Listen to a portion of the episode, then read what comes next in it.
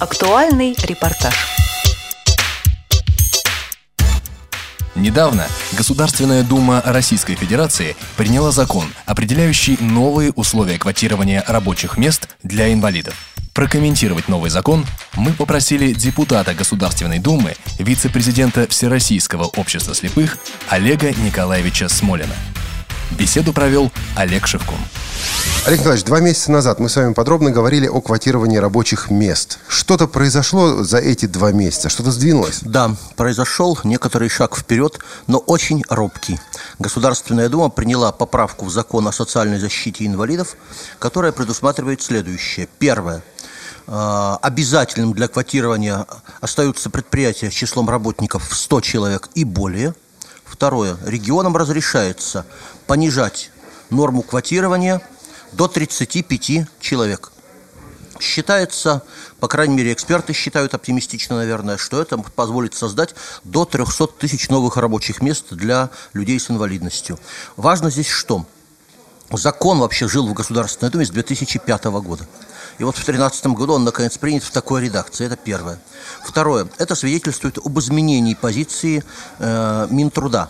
Когда у нас был Минздравсоц, Минздравсоцразвитие занимал такую позицию. Квотирование неэффективно. Давайте фактически от него откажемся и заменим квотирование на поддержку бизнесменов, которые создают рабочие места для инвалидов в объеме там 30-50 тысяч рублей – Теперь позиция министерства, которое стало Министерством труда, соответственно, изменилась. Они поддержали этот закон. И хотя это робкий, но некоторый шаг вперед. Вместе с тем мы полагаем, конечно, что этого недостаточно. Мы полагаем, что нам надо идти по опыту социальных и не только социальных государств Европы. Самое интересное, что законы о квотировании существуют не только в супер передовой социальной Германии, но и в таком государстве, которое рвется в Евросоюз, как Турция. Я там был и знаю хорошо закон о квотировании. Успешно работает, между прочим. Доля людей с инвалидностью в Турции выше, чем в России. Так вот, мы предлагали поправку, смысл которой предельно простой. Э, вернее, обратно.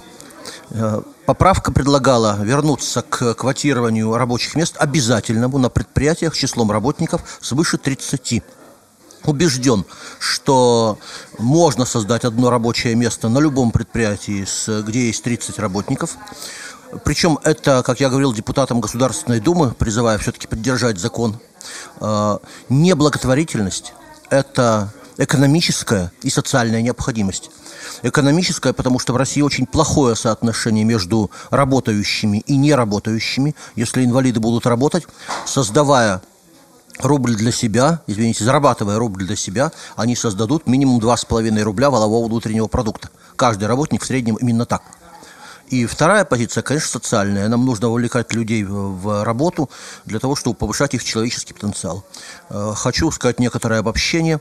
Нравится это кому-то или не нравится, но в 21 веке повторить модернизацию по Петру или по Сталину за счет человеческого потенциала уже невозможно. Можно только базируясь на человеческом потенциале. Люди с инвалидностью – это 10% населения. Если грубо и не используя их потенциал, на наш взгляд, невозможно обеспечить необходимый для страны прорыв. Поэтому мы поддержали закон, но призвали делать следующие шаги. Давайте о новом законе и о той поправке. Статус нового закона, он принят уже в окончательной редакции? Он принят в окончательной редакции фракцией Государственной Думой, есть все шансы, что он будет подписан президентом. Когда это может произойти? Это может произойти, по моим понятиям, в начале июля. Известно, что поправка, предложенная Олегом Николаевичем, была отклонена профильным комитетом. Есть ли какая-то надежда все-таки провести эту поправку? Нет, конечно, э, можно только внести новый законопроект на эту тему, исходя из той же самой нормы, которая была в законе 2005 года. Но, э, возражая против моей поправки от имени комитета, Михаил Терентьев, но возражая против моей поправки от имени комитета, Михаил Терентьев, депутат с инвалидностью, говорил о том, что Конечно, хотелось бы сделать так, как предлагает Смолин, но вот есть некоторая договоренность между разными сторонами, имея в виду правительство, работодателей. Пока давайте сделаем так, типа, а дальше посмотрим. В новостях проходила информация об оппозиции к этой поправке со стороны Союза промышленников и предложение решить вопрос за счет а, налогообложения. Иными словами, давать налоговые льготы тем предприятиям, которые принимают инвалидов, и не давать тем, кто не принимает. А как вы отвечаете на предложение предложение финансового регулирования этого вопроса?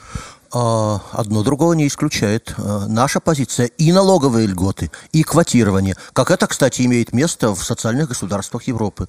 А, я думаю, что Союз промышленников предпринимателей зря возражает против этой поправки. Повторю еще раз.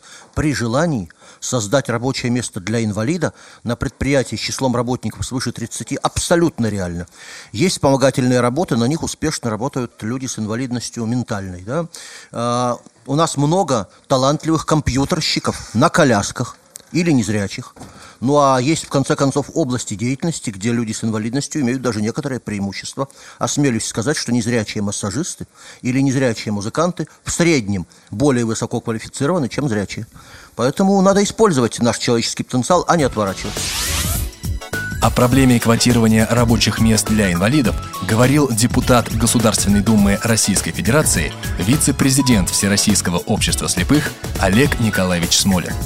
Программу подготовили Олег Шевкун и Анна Пак. С вами был Михаил Сидоренко.